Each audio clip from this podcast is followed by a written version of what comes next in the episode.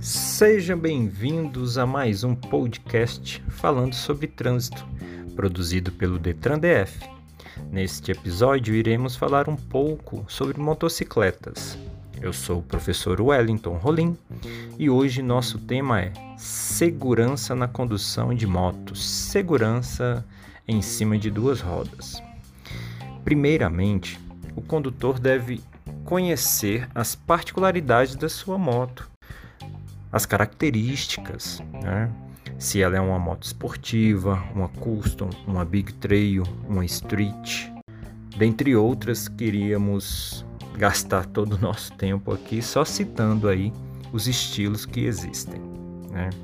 O piloto deve ter ciência que o seu posicionamento em cima da moto irá depender daquele estilo que ele escolheu.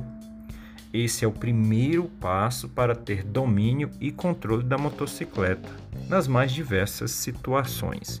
Então a gente enfrenta aí diversos perrengues, né, no nosso dia a dia, e eu tenho que conhecer ali da minha moto para eu poder me sair bem e evitar de me envolver em acidentes.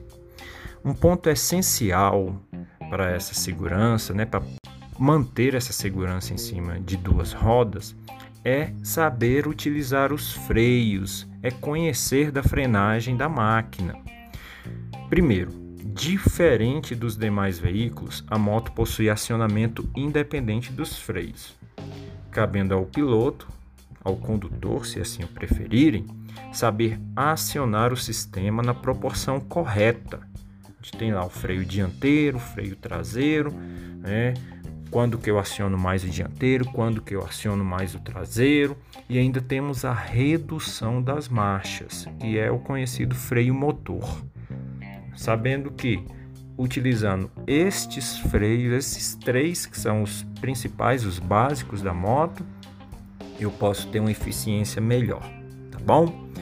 É, tenho que, para tanto aí, considerar fatores como tipo de terreno e condições climáticas.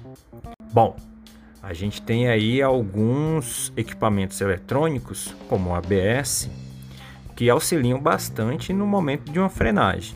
O problema é que nem todas as motos possuem esse módulo, né? Cabe aí ao condutor ter ali a prática, é, ter o conhecimento e a habilidade para, independente da situação, realizar a frenagem com o máximo de segurança possível. Mas aí, continuando, é impossível falar de segurança sem se preocupar com os equipamentos de proteção individual, os equipamentos obrigatórios, né?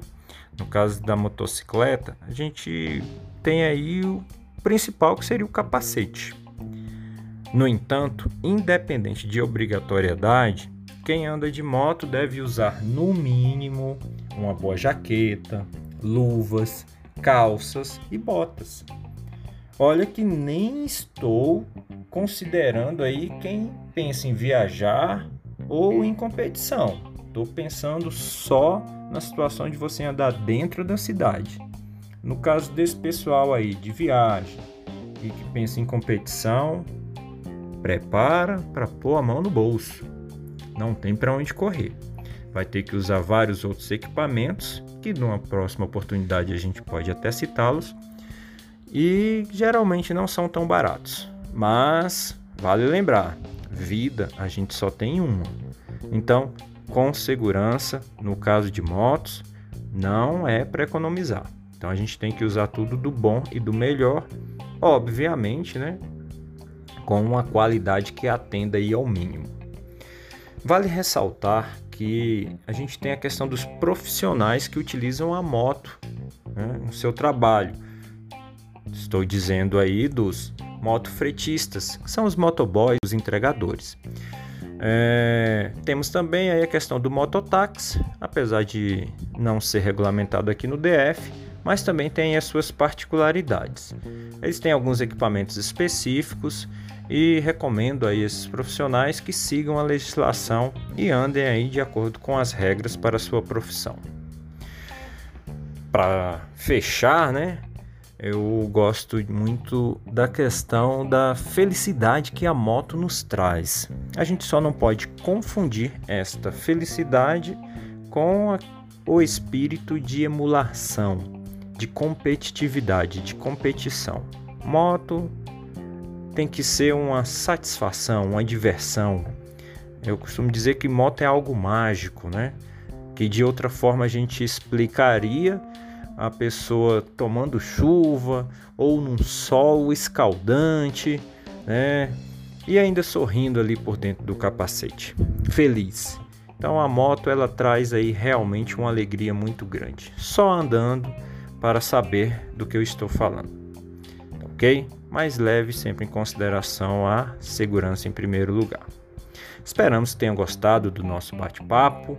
Não esqueçam de participar pelas redes sociais usando a hashtag podcastdetrandf. Estamos no Twitter, Facebook e Instagram.